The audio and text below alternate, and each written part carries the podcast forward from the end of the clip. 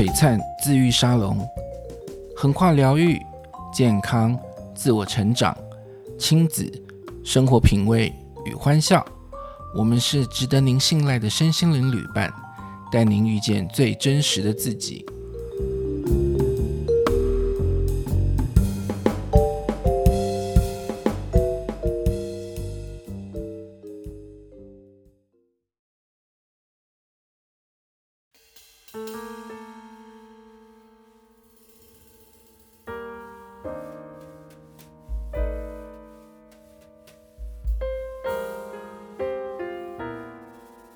那哈小姐姐，哎，我们来请你分享一下，你为什么会开始接触头荐股这条路？哎，这个我反而没有听你讲过哦。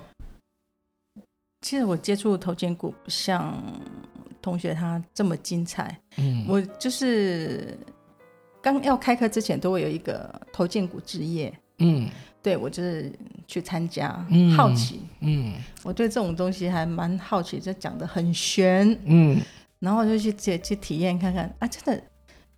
我第一次体验到能量在手上跑的那种感觉，哦，就是在头肩骨之夜。是，对，我想到，哇，怎么那么神奇？为什么我的手就只是放着，然后就有东西在那边跑？嗯，然后又可以，而且脑袋都放空。对啊，对啊，就是这样子。我说，哇，那么大了，三十几岁了，第一次碰到这种，三四十岁碰到这种感觉。对对，就让我觉得哎很好奇，然后再继续再、嗯、去学头建骨啊。我跟我有点像哎，我是那时候我想要学一个身体身体工作，可是因为我很懒，我能够坐着我绝对不站着，我能够躺着 我绝对不坐着那一种。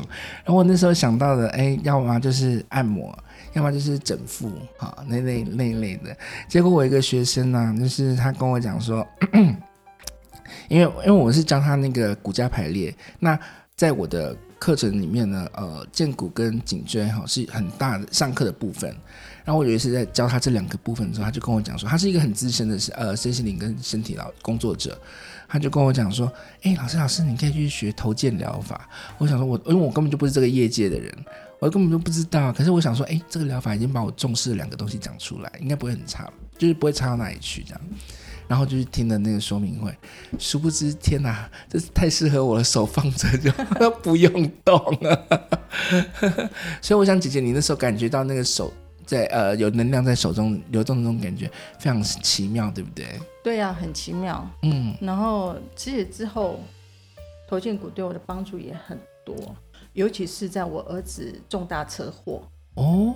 他就是车祸，然后撞到脑部，嗯，然后那是他的出血是在颅底，哦，哎，就以脑部的那个，对，哎，就是最严重就是在颅底，因为靠近脑干，嗯，所以你要开刀，他也没有办法开刀，也可以开刀，但是除非必要，因为那在颅底的话很难，嗯，手术的难度很高，嗯哼，那所以说医生就是用大量的药物能够去抑制他出血。那也很蛮幸运的，他就是医治下来了，就他一直下来了。对，然后但是还是在加护病房。嗯，然后因为我进呃进去加护病房探访的那个时间，我就会其实当父母的碰到小孩子这种问题的话，出现这种情况啊，真的实在是。对我，我不知道怎么讲。嗯、对，那阵子也是一阵空白，对不对？对，因为医生就跟你讲说，你这孩子如果不醒来，他就是植物人。他这那时候是他多大的时候啊？他那时候二十五、二十四五岁那边。哦，哎，对。然后我那时候就是好吧，就把我所学的都用上去试看看，因为也要医生啊，也有一些。自然疗法，嗯，呃，两个就加在一起。你学了头肩骨和那个灵气，OK。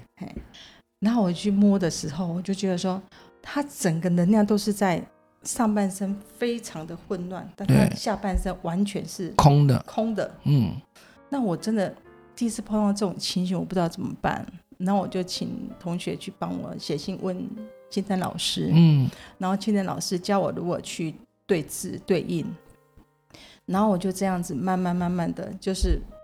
现在老师叫我把他的能量往下流，嗯，往下带，让他那个能量能够全部全身的能够流畅，嗯，那就这样子下来的时候，我觉得他的恢复很快，嗯，连医生都说你的孩子恢复非常的快，惊人的速度，真的是惊人的速度，嗯，然后差不多十几天。嗯哼，医生说他已经有恢复到，他本来是从三，那个那个那个指数从三慢慢往上爬，昏迷指数，对，昏迷指数往往往上爬，然后十几天的时候就差不多二十，然后医生就说可以问我要让他继续住加护病房，还是要回到普通普通病房？对，那我就问他说这两个有什么差别？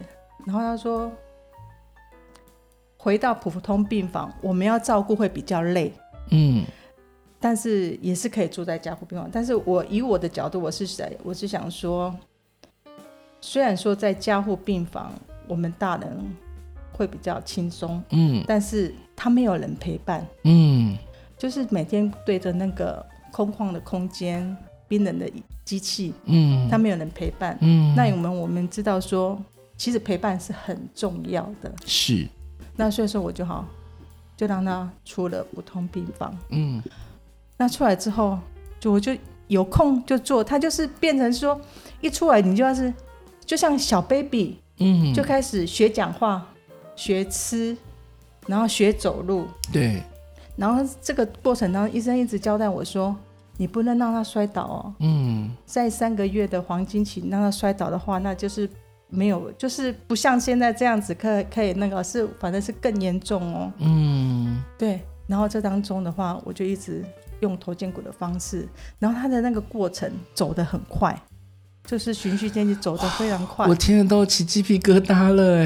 对啊，他医生讲说，我们在普通病房也待不会很久，然后护士小姐，我们在外面走路的时候，我都要撑着他，不然他走路就是颠来颠去嘛。然后。一护士小姐都说：“哎、欸，你们真的恢复的很快耶！以他们这样那个经验来讲，嗯，他因为他比较严重，但是恢复的速度比一般人快很多。是，对，所以我在说，其实头肩骨对这个，尤其是他是脑部受创，对，非常的有帮助。我觉得。嗯”我学习头荐骨，光用在我儿子身上就非常的值得了。那他那时候啊，伤到脑部的时候，比如说他已经恢复知觉，嗯、可是他的，比如说他的，呃，那个叫什么？怎么讲啊？他跟你们的互动，然后那些的状态，你可以大概形容一下吗？这个又是一个血泪史，嗯，因为他有伤到前额叶，嗯，那前额叶他的情绪就没办法控管，对，所以他骂人，甚至会打人，然后他都会把我当成假想敌，嗯，因为我会。因为健康而限制他某些东西，尤其他比较恢复比较清醒的时候，他会想抽烟，那是他的习性。嗯。嗯，然后因为抽烟会影响到脑部的带氧量，对对不好。那所以我会我会限制他，限制他。然后现在他就把我当假假想敌。他常常讲的一句话就是说：“你把我的妈妈还来。”哦。你不是我的妈妈，你是披着我妈的皮的恶人。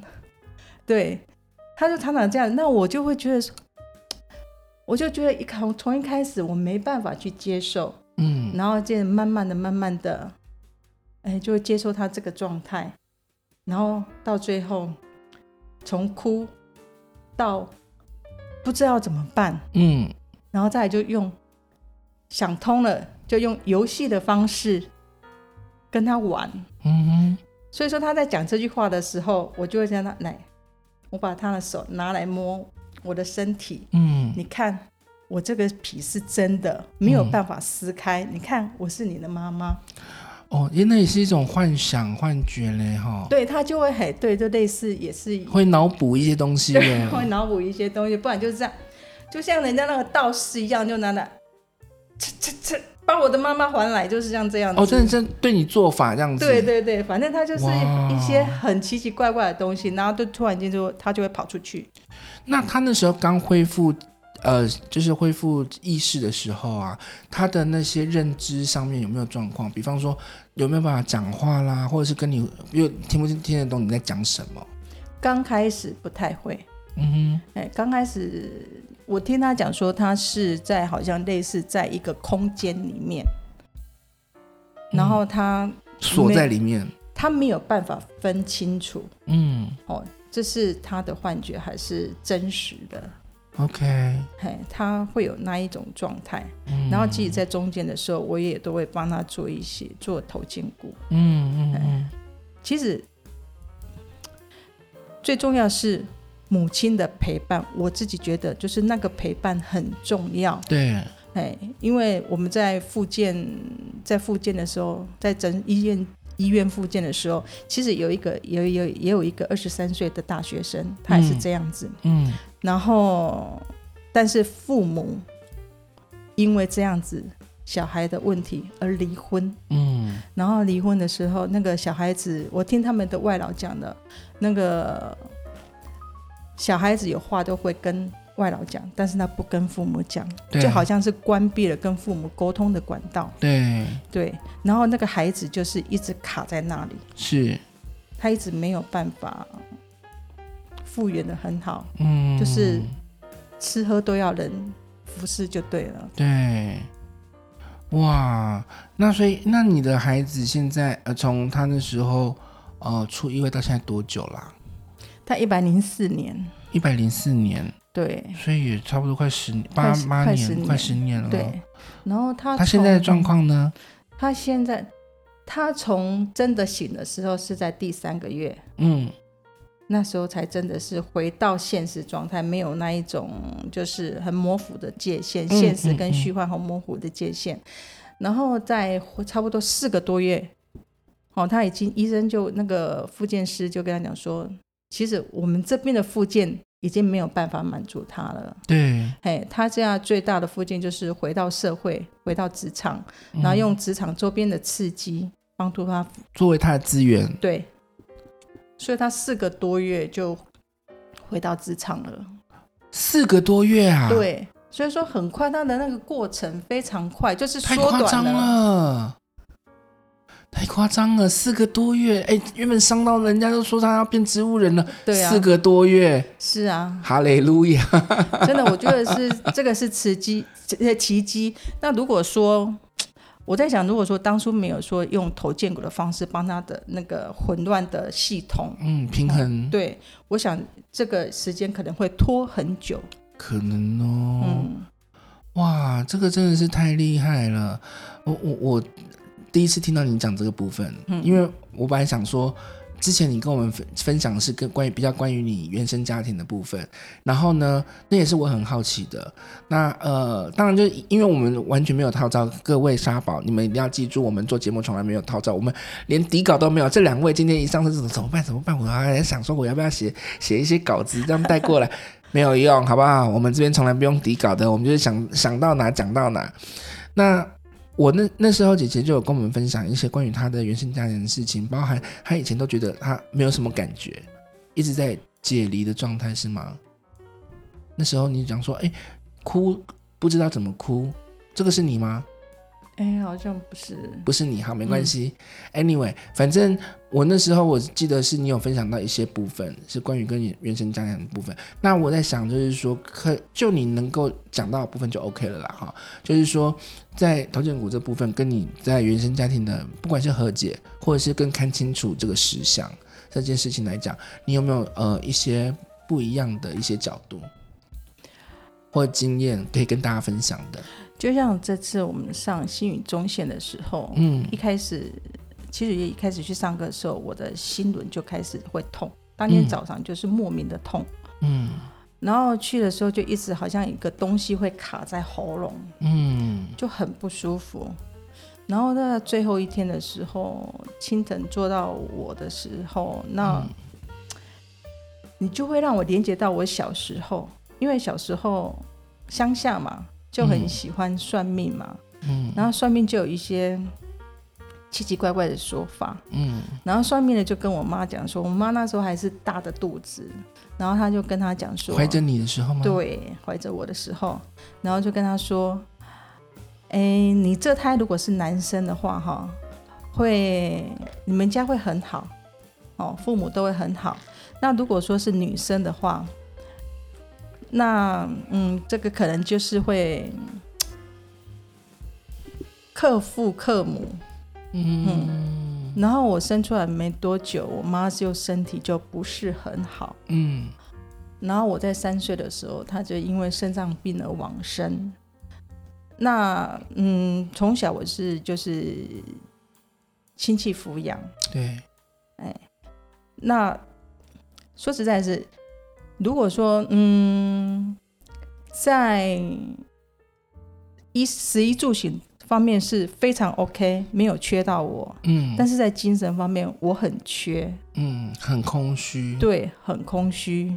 那因为跟爸爸，爸爸比较不太会表达，嗯，那所以说我跟爸爸的沟通方式会经由第三者，我们不会直接对谈，我们都都是经由第三者的转述，对。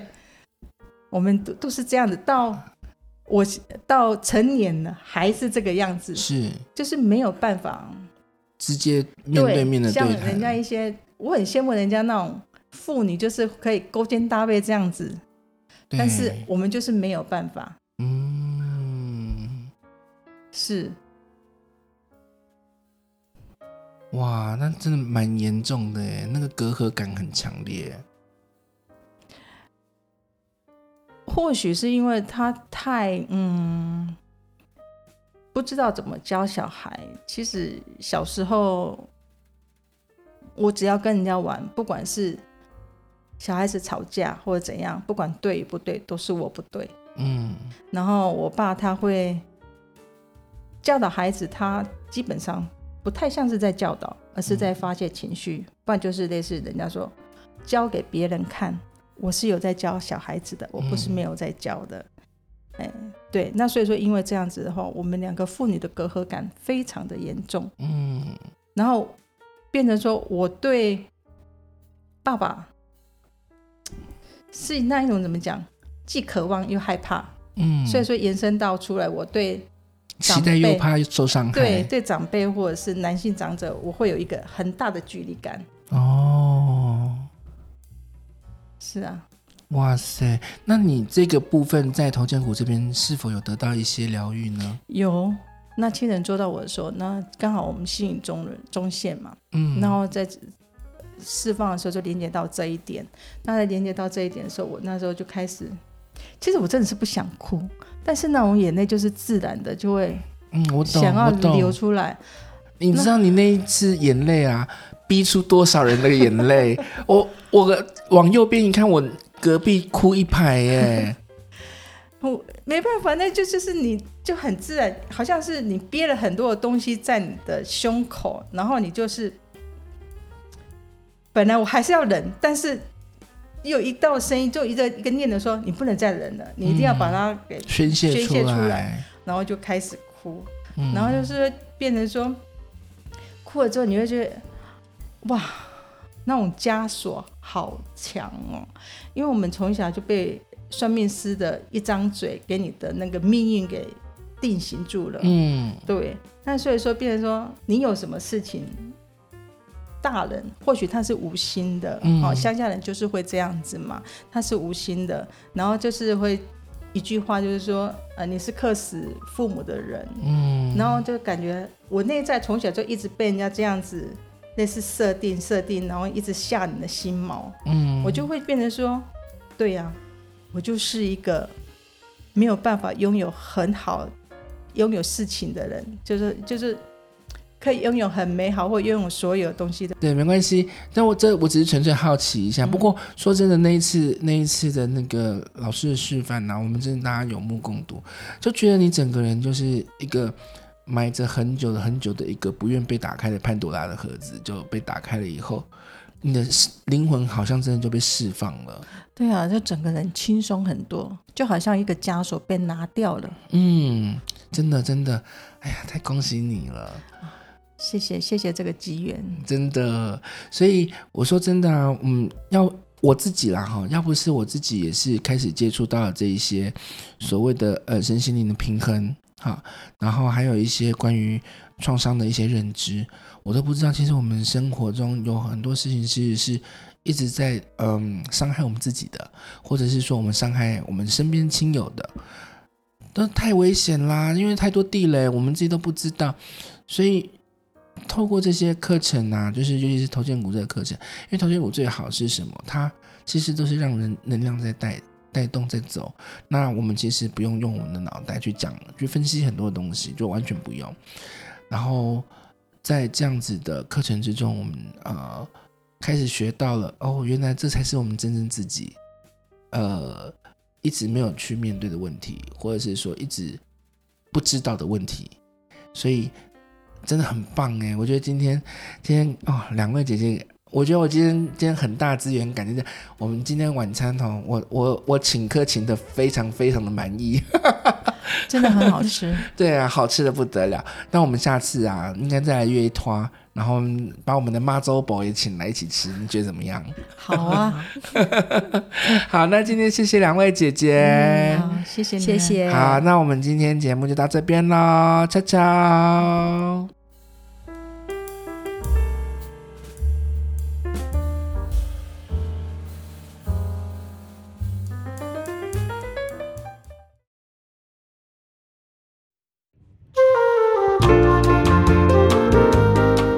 如果您对于节目内容、身心灵相关话题、个案或是课程想要进一步的了解，欢迎到 Facebook 粉丝专业璀璨自愈沙龙与我们联络，资讯栏中有相关连结。谢谢您的收听，Adios。